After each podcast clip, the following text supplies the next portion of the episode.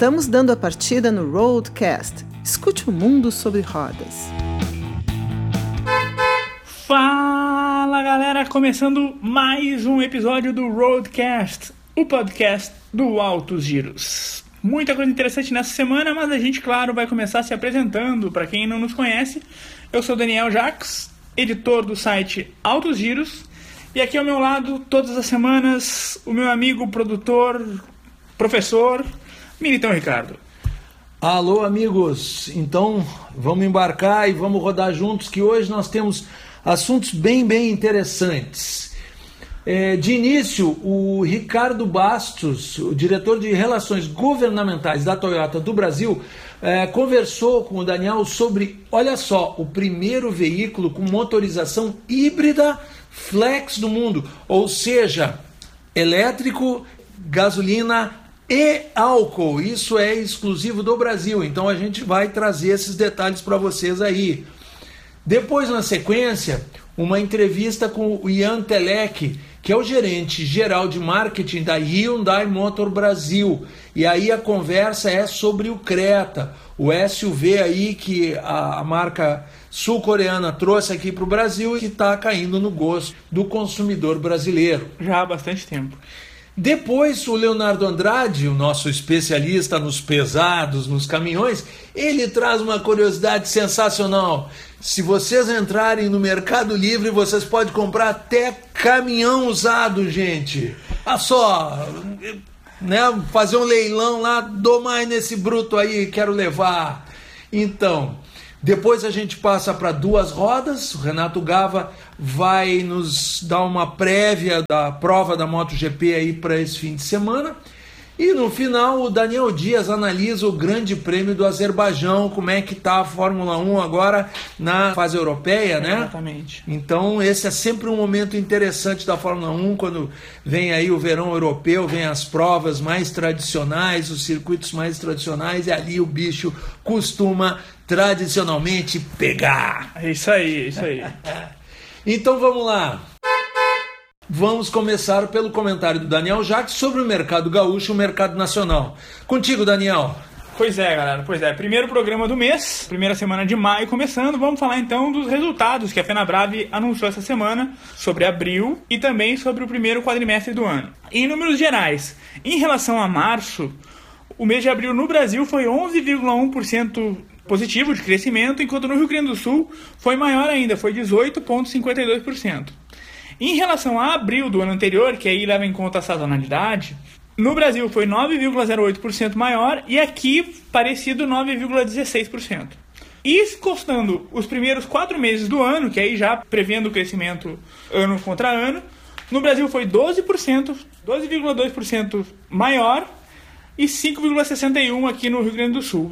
Dá para ver que os números têm se, mostrado mais consolidados e ainda que no Rio Grande do Sul, por exemplo, 5,61 está um pouco baixo, assim, pelo que se espera, mas de qualquer forma crescimento, né? Porque a gente ainda está vivendo a expectativa das reformas, principalmente previdenciária, mas depois tem que ter tributária, até empresarial, ainda que o governo tenha lançado a declaração da liberdade econômica e tal. Existe um certo um certo otimismo, mas já um pouco mais cuidadoso. É, essa tramitação toda aí da, da reforma da Previdência, que é a primeira das reformas, né? ela entrou no Congresso e aí a coisa tem uma tramitação que é mais lenta do que se deseja Sim. e o mercado ficou um pouco ansioso. Né? O, primeiro, o primeiro quadrimestre foi de um certo alívio, afinal definiu-se uma situação a partir da eleição, bom, quem é o ministro da Economia e tal, então já se sabe que rumo vai ter, qual é o viés da economia, mas agora vamos cair na real, aí temos reformas, reformas complicadas, discussões delicadas, tem uma certa bateção de cabeça lá pelo Palácio Planalto que não está ajudando, então os empresários, o setor produtivo meio que deu, né, deu uma reduzida, assim, jogou uma terceira e disse, opa, opa, opa, peraí, como é que é isso? Porque empresário, obviamente, trabalha com fatos, não com é, projeções, quer dizer, tem as suas projeções, sim, mas obviamente que eles vão reagir a fatos concretos aí em relação à reestruturação da, da economia no Brasil. O pessoal agora deu uma parada para esperar, para ver o que vai acontecer realmente, né? E nesse mês de abril nós tivemos até o risco de uma greve dos caminhoneiros, né? Que aquela jogada do diesel ali que o Bolsonaro teve que dar um, um carteiraço questionável, mas enfim, né? Se ele não tivesse dado, não se sabe o que, poderia acontecer. Mas voltando então, o presidente da FenaBrave, Alarico Assunção Júnior, disse que o mercado como um todo manteve o ritmo de recuperação.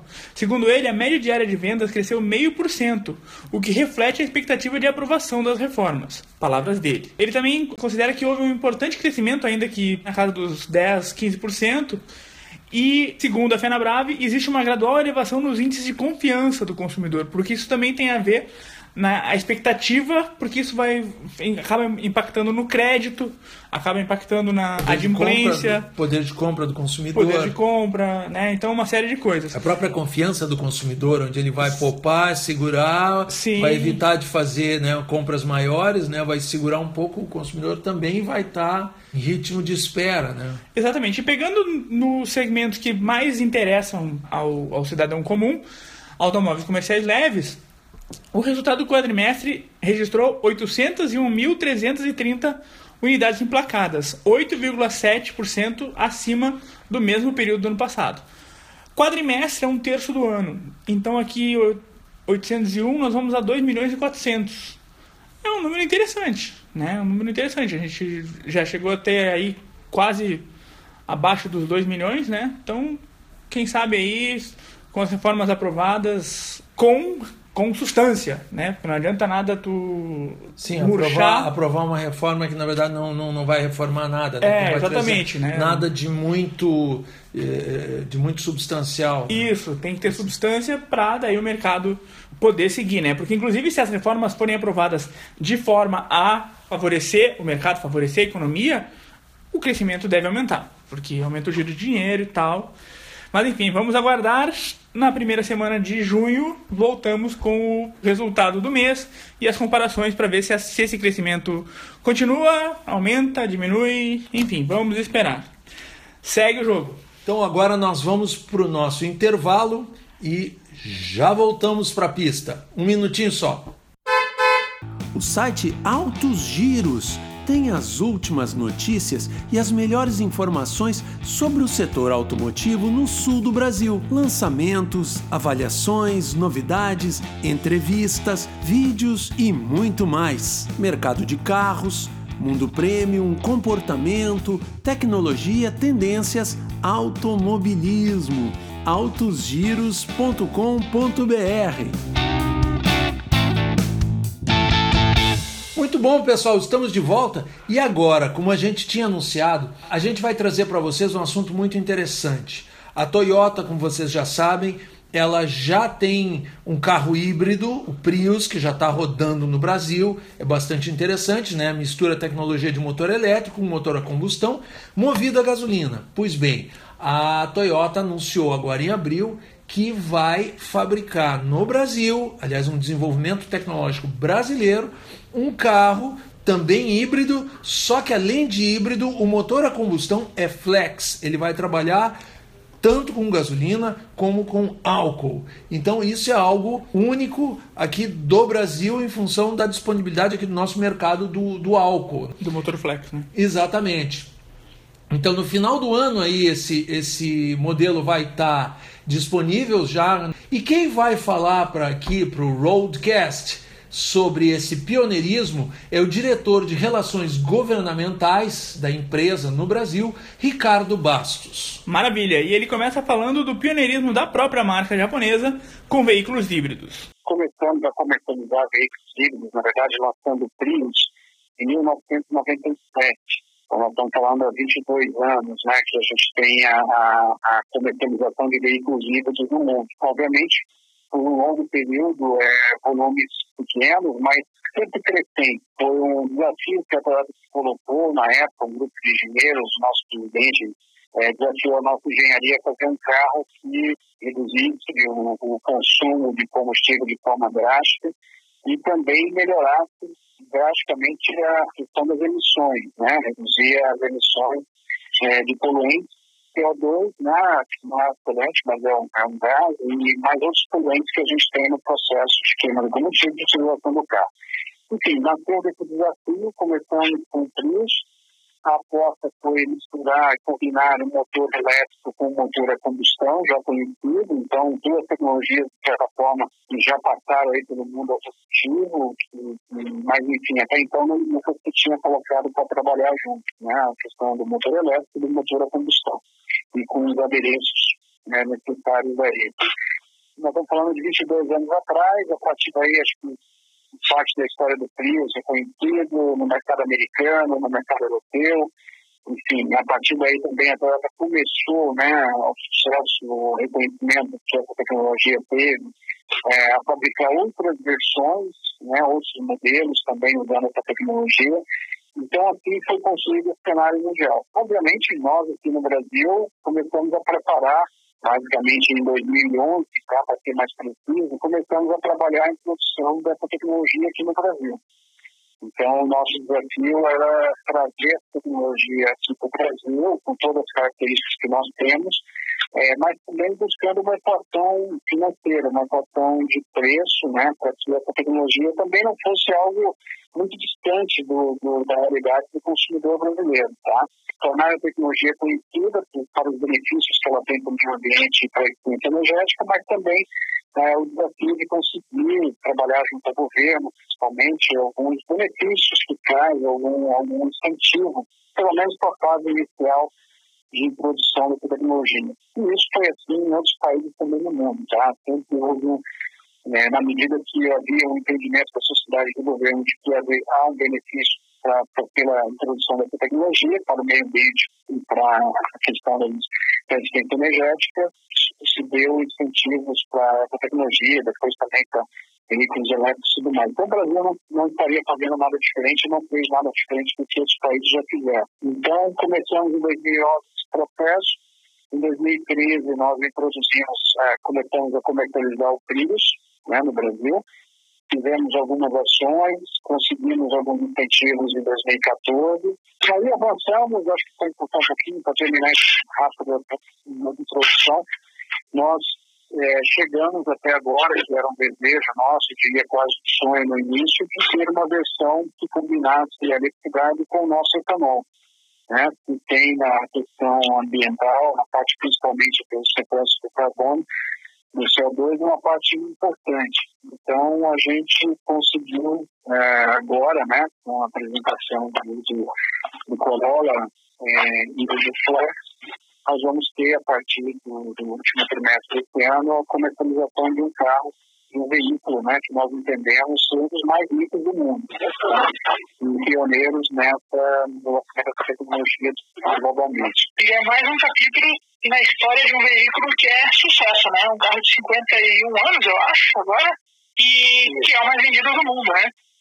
Exatamente. Acho que quando a gente coloca essa tecnologia que eu falei, que começou no, no, com o Prius, que é um carro que tem as suas características especiais, exatamente porque ele foi, foi concebido né, para ser um carro de alta eficiência, mas quando você coloca isso no Corolla, que é um carro já reconhecido no mercado, um carro, seja no Brasil, seja no mundo, depois de 50 anos de comercialização, dá um pouco mais de confiança, de segurança para o consumidor entender, confiar e acreditar que essa é uma tecnologia já amplamente testada, mais de 22 anos aí sendo comercializada no mundo, é um case importante e agora combinando o etanol, tá? Eu acho que a gente, o etanol e gasolina, que é o flex, né?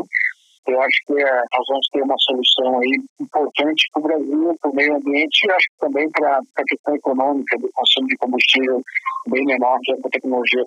Ele também está dentro do Rota 2030, uma política do governo que foi muito batalhada e está começando a ser implementada, e o desafio ambiental da Toyota, 2050. Exatamente, exatamente. Está alinhado com, com os altos diretrizes, com o DNA da empresa, enfim, não é coisa que a gente está fazendo é, vamos dizer assim, novidade para nós, tá? Está dentro do nosso plano estratégico, está dentro do que o governo brasileiro tem colocado, e o Rota 2030 é um grande exemplo disso, né, da questão de carros mais eficientes. Então, dentro do Rota 2030, nós temos metas de eficiência energética a serem cumpridas, ah, então desafios aí para a nossa engenharia, e acho que para todos nós, no sentido de oferecer carros cada vez melhores, e a Toyota tem isso como um grande desafio, um desafio importante que ela está levando muito a sério.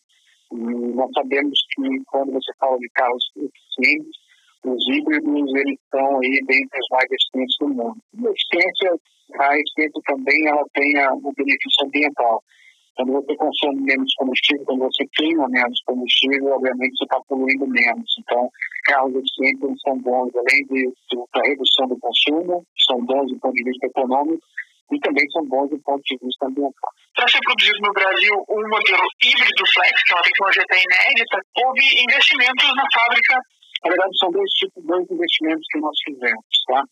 É, esses investimentos eles não foram específicos para a tecnologia híbrida, eles foram dentro de projetos que nós já tínhamos para o Brasil e que aproveitamos para colocar essa questão do, do veículo híbrido flex.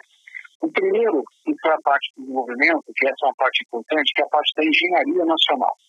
Então, há três, quatro anos atrás, nós fizemos aqui em São Bernardo do Campo o nosso centro de pesquisa avançada, o primeiro centro de pesquisa de engenharia e pesquisa avançada na América Latina.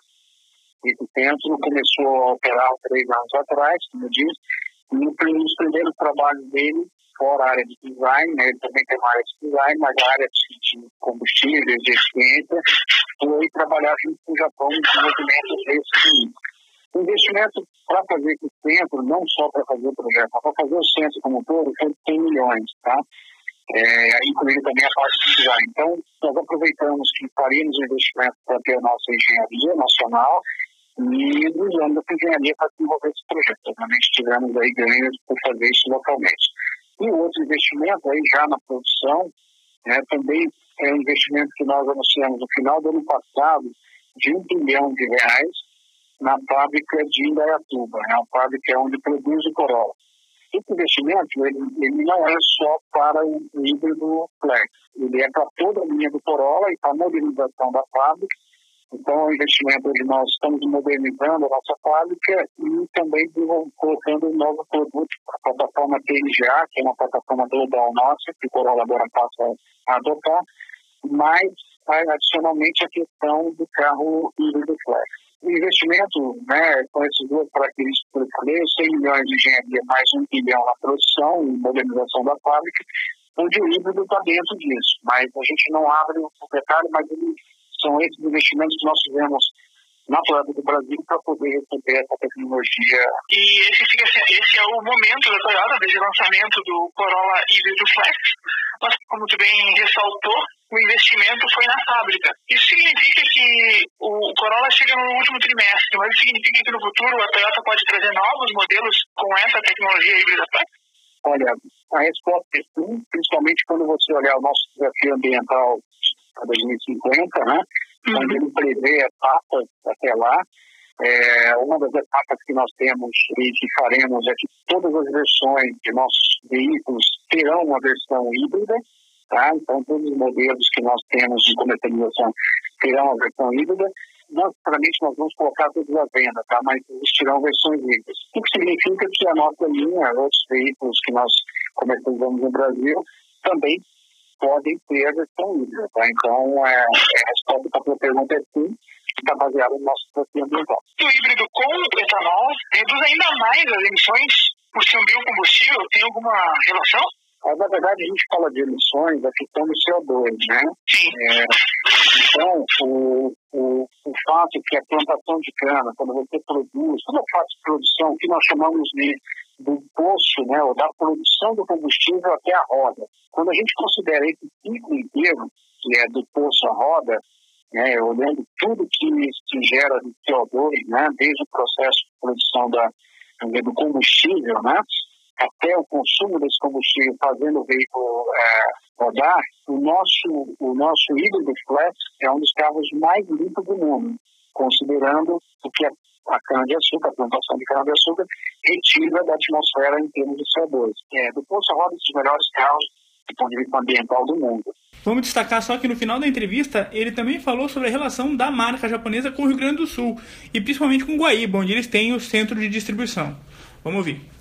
Muito obrigado pela sua atenção. Tá? A gente tem um carinho realmente muito especial pelo Rio Grande do Sul. Nós temos uma, um centro de distribuição que já faz até algumas operações aí de, de montagem nos ricos. A gente tem tido um diálogo muito bom. O AIVA é a nossa casa. A gente está realmente tem um carinho pelo Rio Grande do Sul muito, muito importante. Eu, particularmente, eu gosto muito quando eu tenho que, que até aí. A gente tem realmente um, relação pelo Rio Grande do Sul já desde 2006. Então, sempre procurando fazer um pouco mais, colocar mais processo industrial e a gente olha até também no futuro, né? Quem sabe que a gente tem algo mais, mais, mais impactante aí, mas obviamente é uma relação que, que já existe que está tá indo muito bem.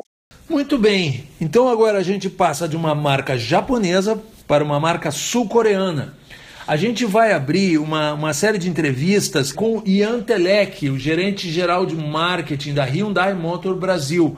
Ele bateu um papo muito grande com exclusividade aqui para o broadcast, então a gente está dividindo isso em três partes, neste programa e nos próximos dois. Hoje ele vai conversar então sobre o Hyundai Creta, um carro que já está há dois anos no mercado, já foi aprovado pelo consumidor brasileiro, então a gente vai saber especificamente nessa primeira entrevista nós vamos conversar sobre esse carro e depois nos próximos programas vem mais coisa.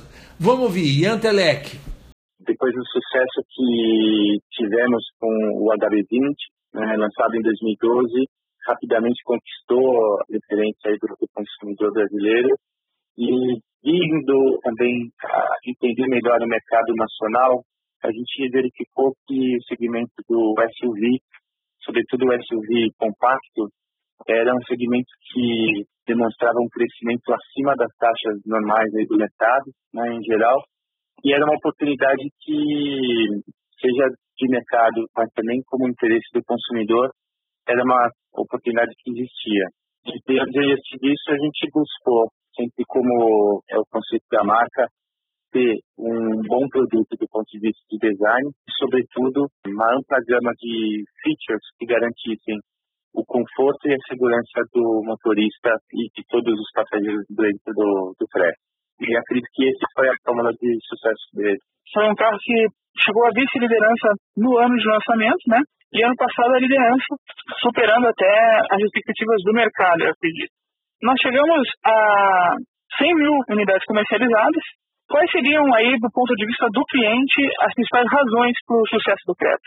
Acho que um dos principais aspectos é o quão completo é o veículo, do ponto de vista de features, que ele traz. Né? Hoje nós temos features que são exclusivos na categoria em que ele está inserido, como por exemplo o assento ventilado, que é um conforto que a gente traz para esse motorista, a TV digital é, inserida dentro do, da central multimídia, que já vem também com, com GPS, e isso faz do carro, né, no, na versão Toyota Prestige, um dos mais completos que a gente tem é, no mercado, comparando com todos os demais concorrentes.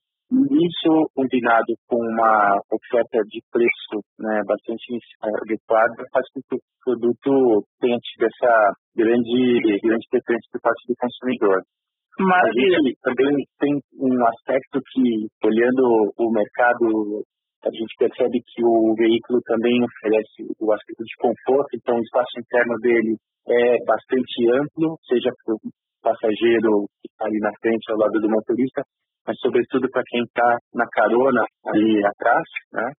E uh, o espaço do porta-mala, que a gente considera que é um dos maiores da categoria, mas não só pelo volume, mas também pelo acesso que você tem ao porta-mala. O acesso da porta traseira do, do Creta, ela é muito feliz. Então você faz com que o consumidor desse carro ele tenha como fazer ali a equipagem do, do porta-mala de uma forma muito tranquila. A gente viu que isso conquistou o consumidor, que hoje em pesquisas mostra que está cada vez mais buscando um carro que tenha um bom motor e um amplo espaço interno. Acho que essa é a combinação do SUV fez com que o consumidor preferisse o, o Creta.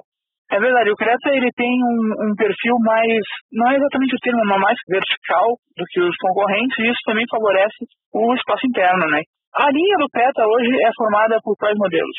A gente tem um modelo que é o, o Smart, que é uma motorização 1.6. Depois a gente passa pelo Plus Plus, Prestige e o Sport. E entre essas, qual é a mais vendida?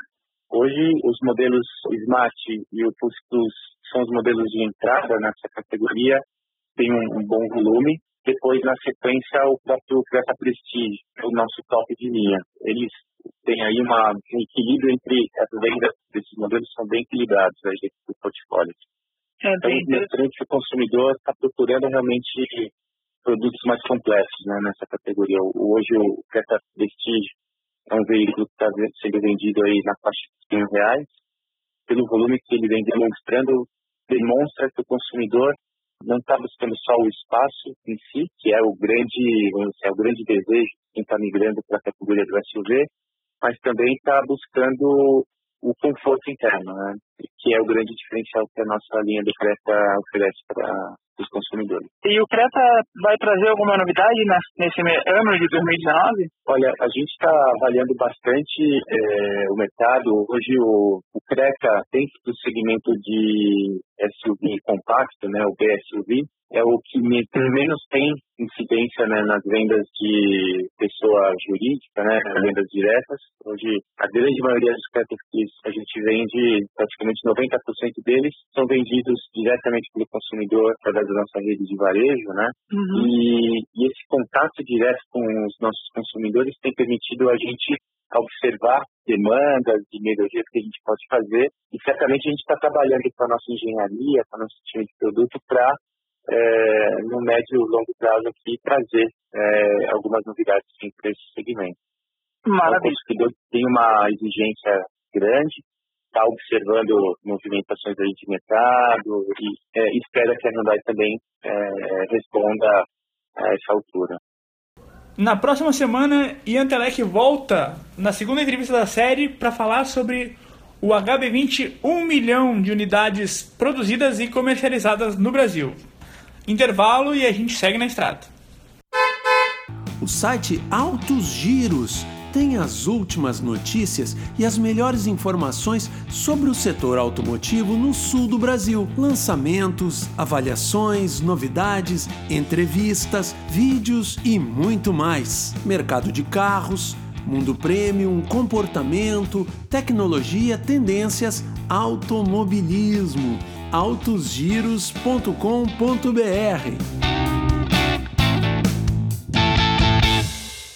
Muito bem, voltamos e já que estamos na estrada, vamos rodar pesado.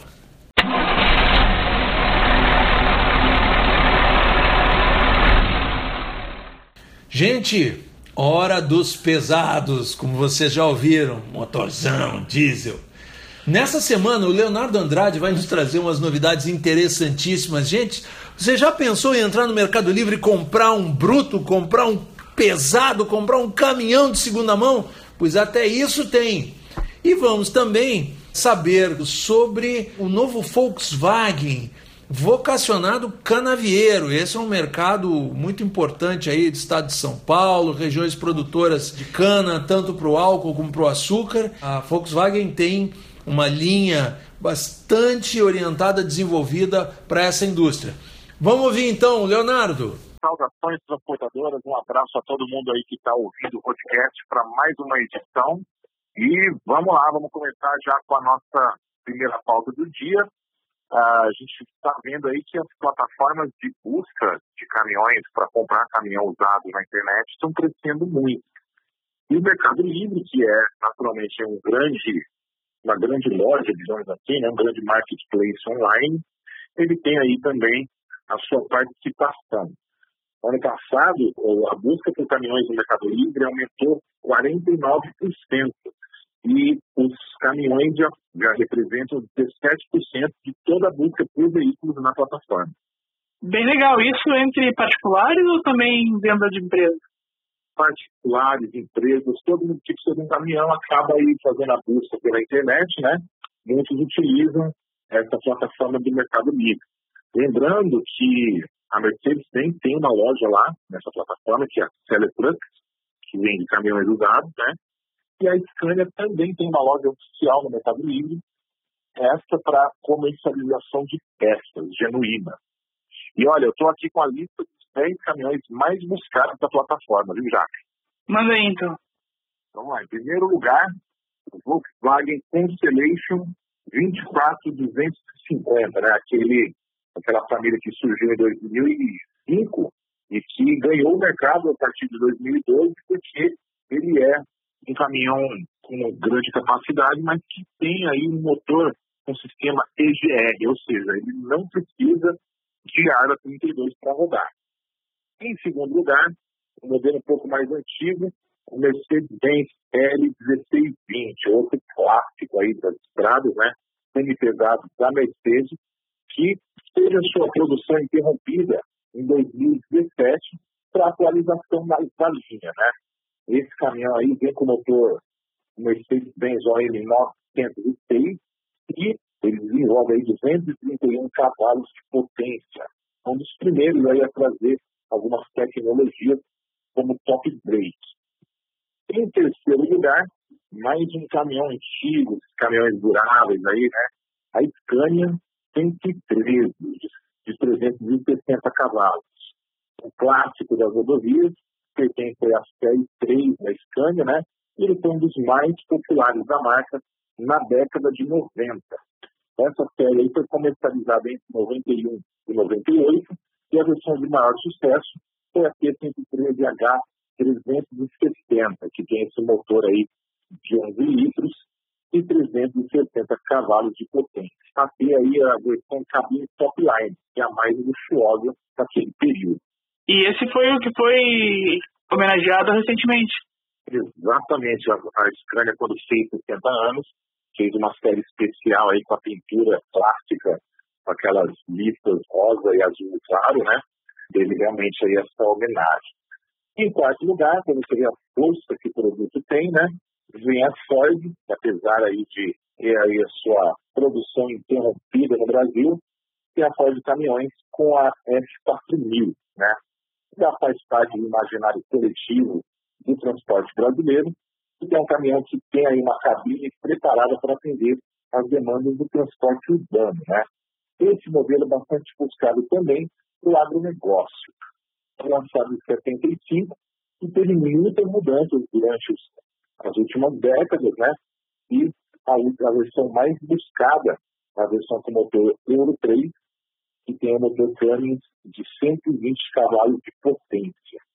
Próximo da lista, em quinto lugar, vem aí o, mais um Mercedes-Benz, o Mercedes-Benz 1113, que é o caminhão mais vendido de todos os tempos na história do Brasil, né? Mais de 250 mil unidades vendidas até 1987, que foi quando ele saiu de linha, daquele Mercedes bolinha que todo mundo conhece, né, Jacques?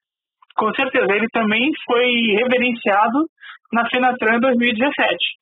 Exatamente, fizeram uma versão do Actros, né, em homenagem a ele, com aquele chassi vermelho, né, do, do Eterno, L1111, que depois virou o 1113. Maravilha. Em, em sexto lugar, vem a Volvo, com o cavalo mecânico SH12, com motorização de 440. Esse aí foi o mais vendido da Volvo até a chegada das versões de motor 13 litros. Esse motor aí tem 12,1 litros e gera 440 cavalos de potência. E ele, o primeiro a vir no Brasil né, desse modelo foi em 94. A família SH, com essa motorização de 12 litros, se manteve no mercado até meados de 2008. Em sétimo lugar, entre os mais buscados na plataforma Mercado Livre, a Scania 124 de 420 cavalos. Esse T-124 é equipado com motor de 11 litros, com caixa de transmissão da própria Scania de 12 velocidades, né? E é a versão mais buscada, e a versão mais buscada dessa, dessa plataforma é a cabine cara chata. Em oitavo lugar, o Mercedes-Benz 710, o clássico Mercedinho, né? E para fechar a nossa lista, tem a Iveco Daily 35S14, a boa e velha dele, né, muito utilizada no transporte urbano, e por fim, o Mercedes 608, que foi aquele primeiro caminhão mais leve aí, trazido pela Mercedes em 1972, e que também foi um campeão de vendas até sair de linha em 88. muito interessante. Esse top 10 acaba sendo um resgate da história do setor de caminhões no Brasil. Pois é, verdade. E isso é uma das missões aí que a Agência de Transporte Brasil está assumindo. A gente está querendo registrar a história da indústria dos caminhões no Brasil e aos poucos a gente está criando esse conteúdo aí. Vamos trazer em primeira mão para o pessoal do podcast, viu? Já estamos aguardando. E o que mais tu traz para o Roadcast dessa semana? Também destacamos aqui no noticiário da Agência de Transporte Brasil, a gente falar do nosso assunto preferido, né, que é caminhão. Vamos trazer uma pauta da AgriShow, que é a maior feira para o agronegócio, né, de equipamentos e veículos para o agronegócio do Brasil. Aconteceu na semana passada na cidade de Ribeirão Preto, né, no interior de São Paulo.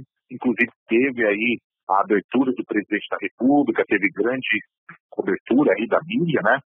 O agronegócio que está crescendo no Brasil e algumas marcas de caminhões aproveitaram essa, essa feira tão importante para fazer alguns lançamentos e a Volkswagen Caminhões e Ônibus foi uma delas.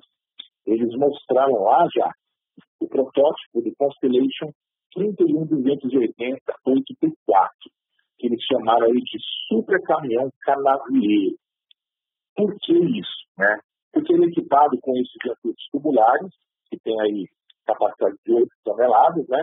E ele tem ah, todo um pacote de, de equipamentos próprio para poder encarar aí o trabalho fora de estrada, né?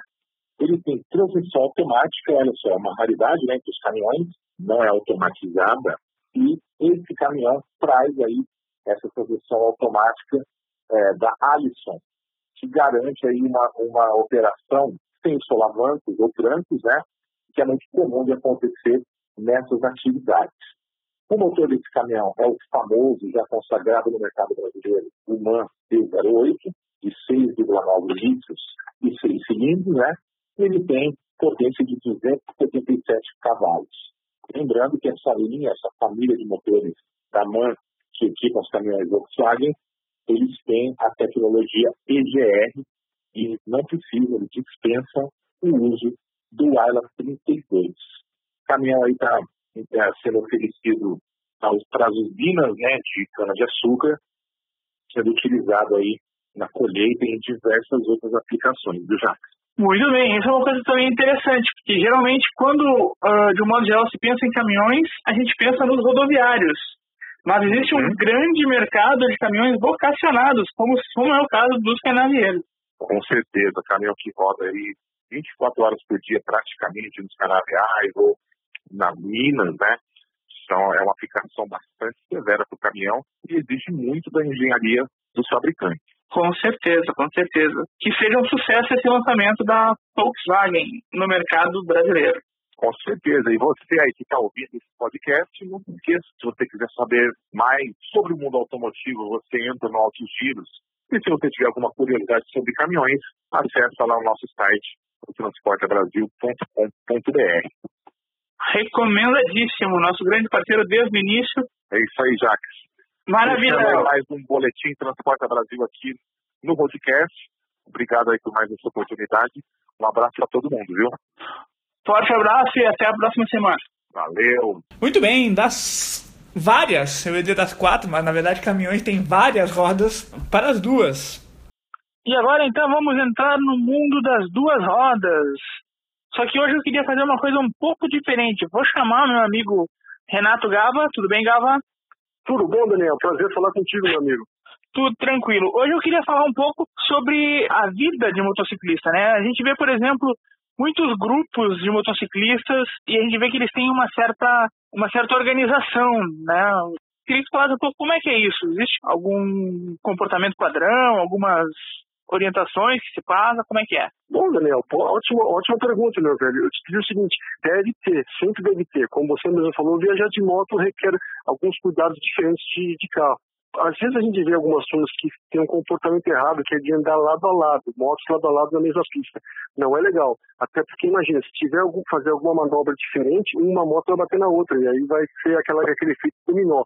Quem vem atrás vai bater também. O que é o ideal?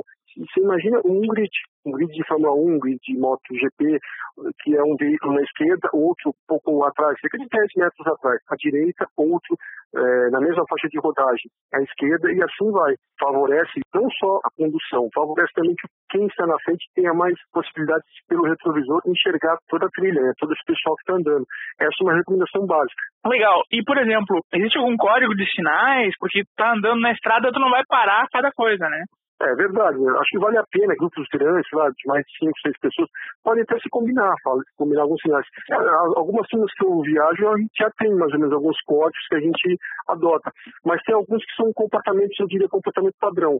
Por exemplo, se você estiver andando, você for um cara novato, está andando com uma turma relativamente se alguém levantar a mão esquerda, tira a mão do acelerador, provavelmente é para reduzir muito a velocidade. Provavelmente aconteceu alguma coisa, ou algum acidente, ou a pista tá, pode estar com algum tipo de problema.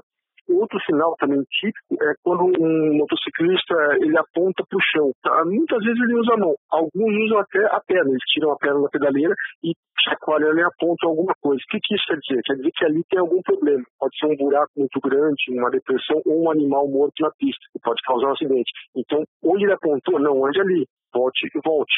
O que alguns fazem também, Daniel, é um comportamento que acontece muito, como eu falei antes, a gente está tinha uma pista só de rodagem, um na esquerda e na direita, sempre seguindo os trilhos dos carros. Se tiver por algum motivo a pista é, diminuiu ou tem algum problema em um desses trilhos, a pessoa levanta a mão, a mão geralmente a mão esquerda, assim, no acelerador, e, a, e põe um dedo para cima, apenas um dedo, o dedo indicador. Significa, olha, vamos fazer agora a fileira única, todo mundo atrás de mim, um só. É uma situação mais difícil de ocorrer, mas também vale a pena a gente falar, mas repito, combine com seus amigos, olha, se acontecer alguma coisa, tá, algum tipo de, de farol, algum tipo de sinal, para que, de repente, alguém está com um problema na moto, então daí todo mundo sabe, todo mundo para, tem menos confusão. É, imagino, né? Porque de repente alguém tem algum problema, principalmente os mais novatos, né? Eles uhum. têm que uhum. ter essa orientação. E no caso, por exemplo, essa semana a gente teve alguns dias de chuva, chuva forte em Porto Alegre. O que, que muda para quem está pilotando por aí? Pô, boa pergunta, isso mesmo, Daniel. Muda sim.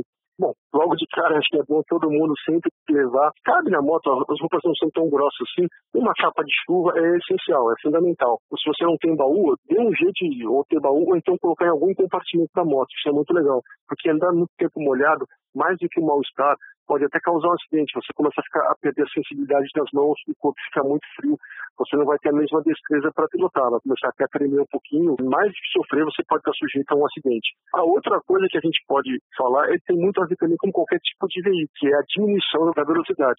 Procure andar em torno de 20% abaixo do que você andaria se estivesse em, em solo. Cada um andando no seu limite, tira 20% disso. Isso porque os freios costumam é, não ser tão bons, as pessoas vão passar a te ver menos também. Quem está no carro, também por causa da chuva, a visibilidade prejudicada, pode sim, mais fácil, causar um, um acidente.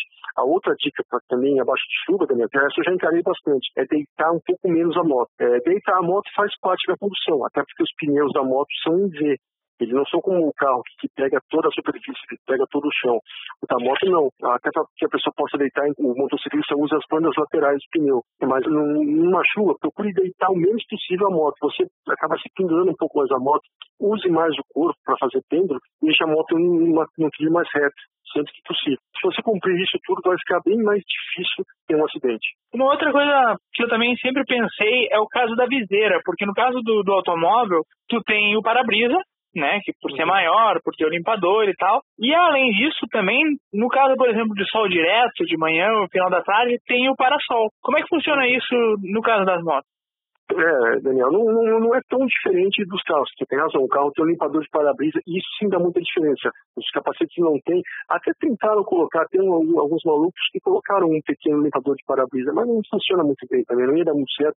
O motorzinho tem que ser movido a bateria, então, o ideal é passar um lustramóveis, um produto específico que vende, vende em qualquer é, autopeça, para que a, a água escorra da viseira e, e, também permita que não embaixo tanto. Se ficar aquele, eh, aquela visão prejudicada, eu diria para abrir um dedo a viseira. A linha é tão rígida assim, é sempre dá com viseira fechada, mas dá para abrir um dedinho para não deixar que aquele embaçamento te prejudique demais. Mas, de qualquer forma, se você usar um lustramóveis ou um produto específico, esses que se usam em, em para-brisa de veículos, já vai ser uma, vai dar uma grande diferença. A água bate e escorre, a pessoa vai poder ver muito bem. Daniel, eu queria dizer também uma coisa que eu acho que vale a pena falar, que eu só passei assim, só dei uma pincelada, digamos assim, é sobre essa questão de andar no trilho. Tem gente que acha que a maior segurança é andar no meio da pista. Não é bem assim. Para a moto, não. Procure andar no trilho dos outros carros. O, onde o carro passa, que até para o seu veículo muito pesado, ele forma aquele pequeno trilho e ele vai limpando a pista.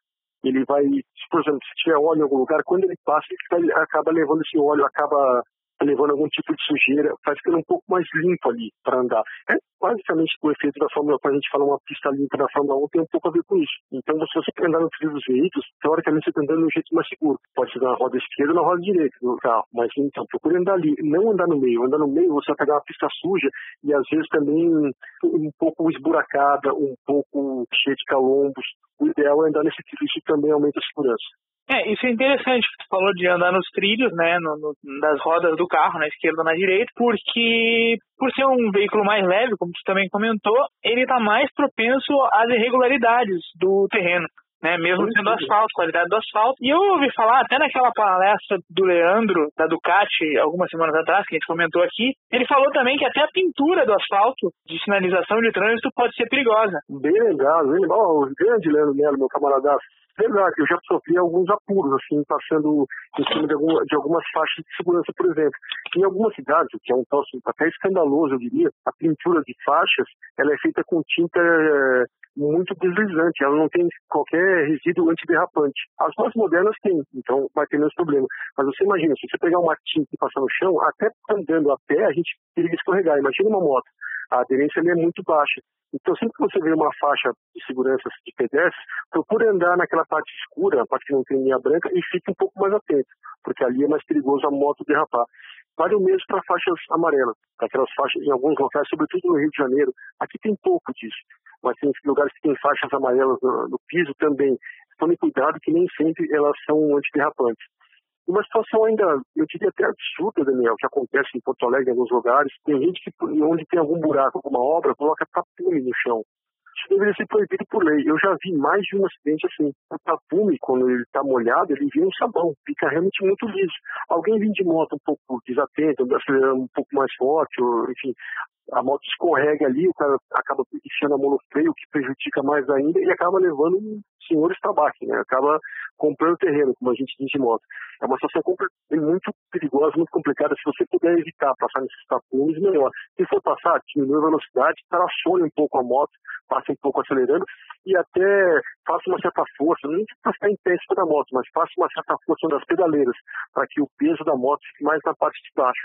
Isso vai ajudar ela a ficar um pouquinho mais estável. Muito interessante. Toda uma ciência na moto, né, na física da moto, que às vezes quem só anda de automóvel ou não dirige moto, às vezes não imagina, né?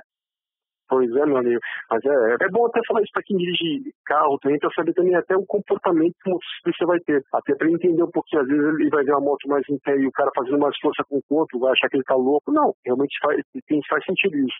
E no mundo da competição da alta velocidade, o que, que nós temos por aí? Bom, na alta velocidade, acho que não vai ter chuva em Jerez da Fronteira, Daniel, que é onde ocorre mais uma etapa da MotoGP.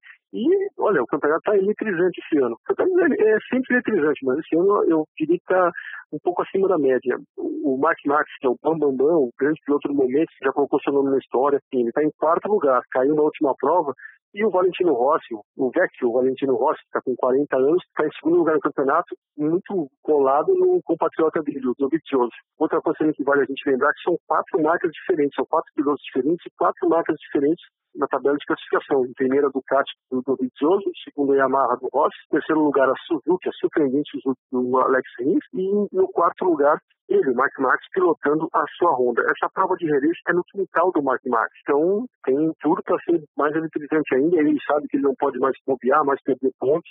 É bom ficar de olho. Essa corrida, mais de uma TV acaba transmitindo, quem é da moto velocidade já sabe. Vamos ficar de olho.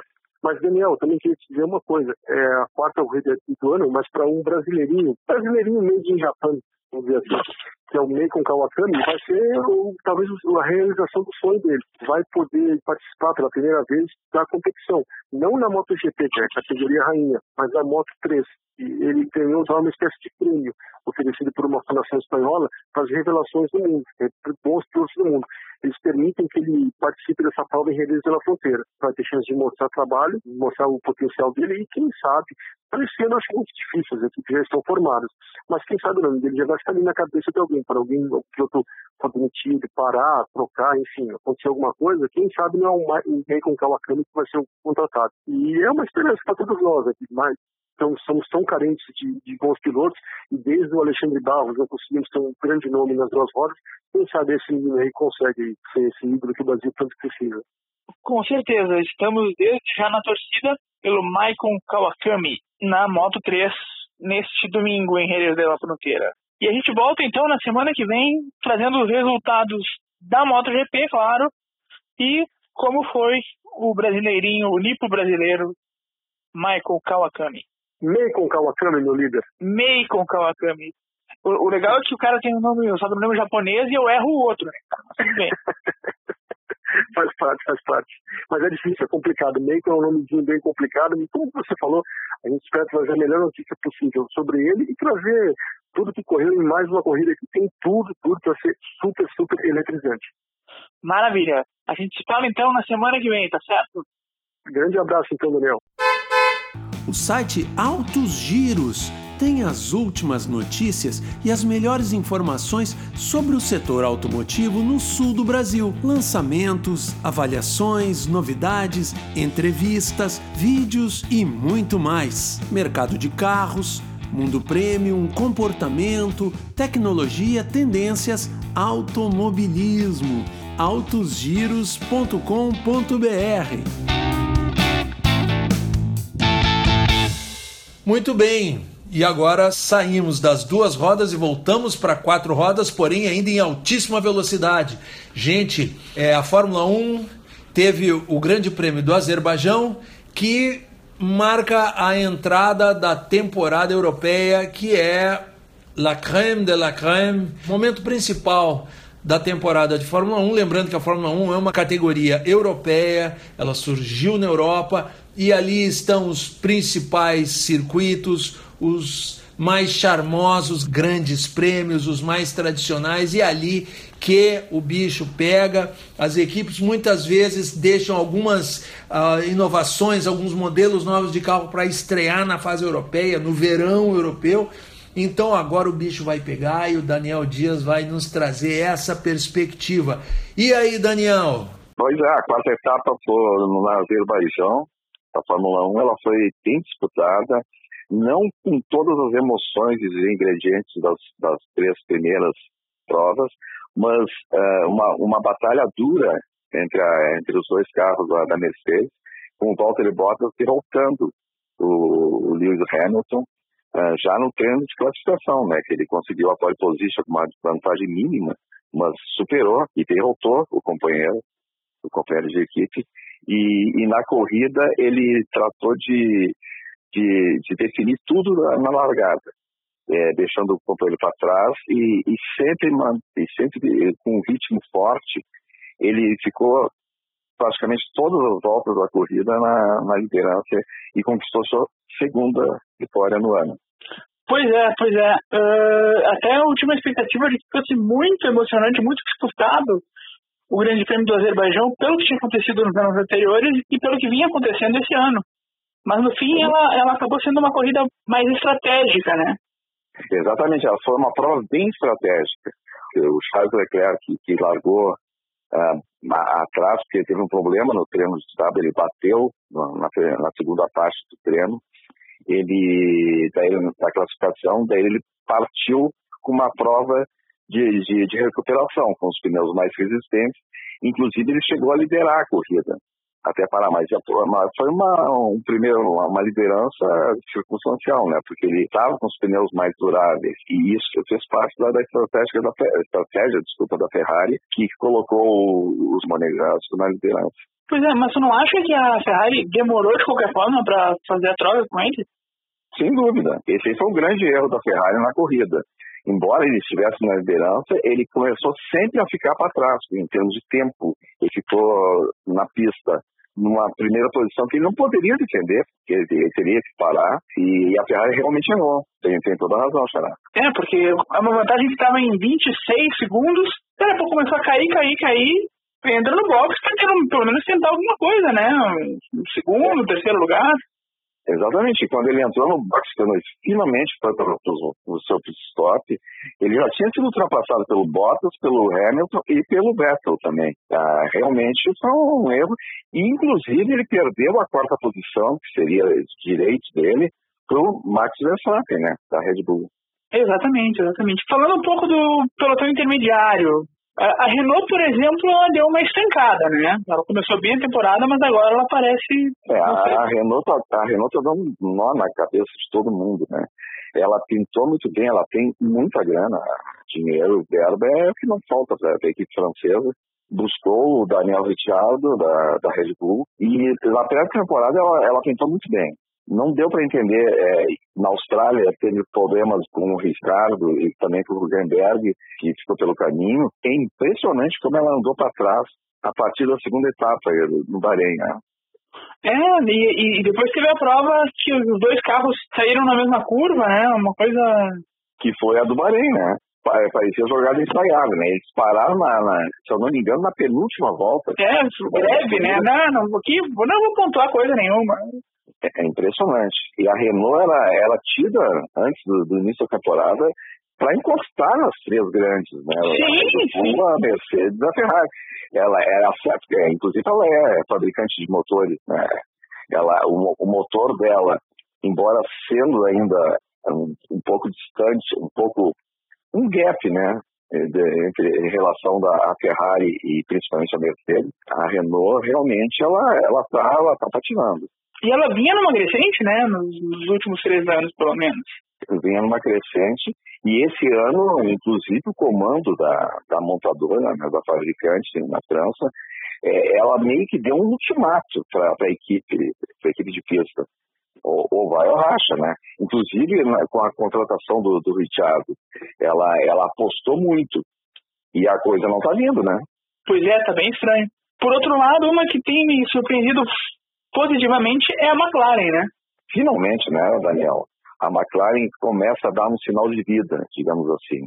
Ela ficou muito tempo com, correndo com os motores da, da Mercedes, que era uma parceria com os alemães. Depois ela foi para Honda, é, aí ela sucumbiu, né? Ela, aí ela caiu mesmo o pelotão até para trás, e que inclusive forçou a, a aposentadoria do, do Fernando Alonso que vai correr, que vai correr agora em Indianápolis, procurando a tríplice coroa né, da, do automobilismo, que são vencedores do Grande Prêmio de Mônaco, as 500 milhas de Indianápolis e as 24 horas de Le Mans. Ele está tentando esse feito. Na Fórmula 1 e em Le Mans ele já tem, ele já conseguiu a vitória. E esse ano ele busca a conquista das 500 milhas. Mas essa regredida da McLaren durante três, quatro anos seguidos forçou a, a aposentadoria do Alonso que ficou sem rumo e sem carro, né? Sim, ah, somado à falta de clima dele nas equipes grandes, né? Dá para se dizer que ele plantou isso, né, Daniel? Ele é um dos melhores pilotos da história do automobilismo. Sem dúvida. Mas ele não tem cabeça, né, para gerir a própria carreira. Ele arrumou confusão em todas as equipes, inclusive na McLaren, a maior bronca né, do espanhol. Sim, no ano de estreia do... do, do Hamilton, do Hamilton. 2007, que ele instalou na, na equipe com tal clima que o Ron Dennis, inclusive, demitiu, mandou ele embora no final da temporada. Sim, com certeza, né? Com certeza. E a Mercedes, além de ter a filosofia alemã, mas ser mais pragmática, está num momento que não precisa, até o ponto onde se é possível tu dispensar um talento como o Alonso, mas ela vai muito bem, obrigado, tanto, tanto com Hamilton e Rosberg, quanto agora com Hamilton e Bottas, né?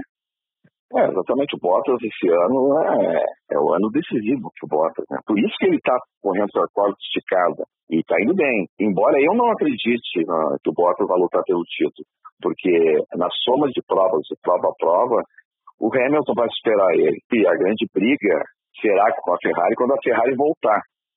Eu não acredito que o Bottas é, é postulante ao título. É, o Bottas pode ser postulante ao título se a Ferrari não voltar. Depende da Mercedes, mas levando em conta o título do Rosberg, né? É, mas o Rosberg era alemão, né? Tem essa grande diferença. E o próximo GP, qual vai ser? Grande Prêmio da Espanha, que abre a fase europeia, né? E a grande esperança da Ferrari, né? Ela comandou a pré-temporada e pintou como a favorita para o ano. Vamos torcer, né? Quanto mais gente disputando, é o que a gente melhor. quer, né, Daniel? É o Melhor gente quer. espetáculo, né? Ninguém quer ver uma, uma equipe correndo sozinha. É, que- só se for a McLaren de 88, né? Sim, mas aí tem um brasileiro, né? Exatamente. Brasileiro Ayrton Senna que, nesta última quarta-feira, completou-se 25 anos da sua morte. E a gente, excepcionalmente, vai falar dele no programa da semana que vem, combinado? Combinado, Xará. É, aí, Um programa todo pro, pro, pro Ayrton Senna, o maior piloto de todos os tempos, né, inegavelmente. Com certeza, com certeza. Vamos, vamos relembrar e debater o Vamos falar um tricampeão. pouco, né? Vamos falar um pouco, né, Daniel? É, vamos falar um pouco também. Odiado por alguns, mas reverenciado pelos que entendem, como, por exemplo, o próprio Lewis Hamilton, né? É, o Lewis Hamilton, eu sou o grande ídolo do, do Hamilton, e ele não, ele não cansa de dizer isso, né? Sim. É o Ayrton Senna. Não, com certeza, com certeza. Mas isso a gente vai deixar para comentar na semana que vem, numa participação especial tua com a gente, sem GP de Fórmula 1, mas porque o tema realmente merece um destaque especial. Com certeza, Daniel. Vamos nessa. Maravilha, Daniel. Muito obrigado por mais essa participação e a gente se fala então na semana que vem. Grande Xará, grande abraço aos ouvintes. Fica combinado então. Na próxima semana, Daniel Dias volta para falar sobre Ayrton Senna. Última quarta-feira foram completados 25 anos da morte do piloto naquele triste domingo em Imola. Muito bem, gente. Estamos chegando ao final do nosso passeio, da nossa jornada, desta edição número 26 do Roadcast. Pessoal, a gente gostaria de ouvir a opinião de vocês. A gente queria saber qual é a curiosidade de você, ouvinte, algum assunto do seu interesse, alguma dica técnica, qual é o carro que você gosta, você quer saber alguma novidade, ouviu falar sobre alguma coisa sobre algum carro, sobre alguma marca, caminhão, meu amigo caminhoneiro. Olha aí, qual é a sua dúvida, qual é o seu interesse, qual é a sua curiosidade, o que, que você quer comentar que você ouviu aqui? Vamos bater um papo no SoundCloud. Coloca lá o seu recado e vamos bater um papo que conversando todo mundo junto sempre é mais gostoso de rodar. Exatamente. E sendo este o sétimo episódio da segunda temporada, né? Que a gente chama de segunda temporada, mas sétimo episódio dessa volta do Roadcast. A gente quer convidar também vocês a ouvirem os programas anteriores, né? Sejam sempre bem-vindos, mas a gente já tem muito assunto diferente aí, mercado, tecnologia, pneus, Teste de automóveis. testes de automóveis. Nesse, nessas, nesse episódio nós tivemos tecnologia de combustível. Tragam sugestões de assuntos, a gente está à disposição, estamos acelerando, azeitando cada dia melhor o motor para fazer um programa melhor para vocês. Então tá, gente, um grande abraço e até a próxima semana. Valeu! Abraço!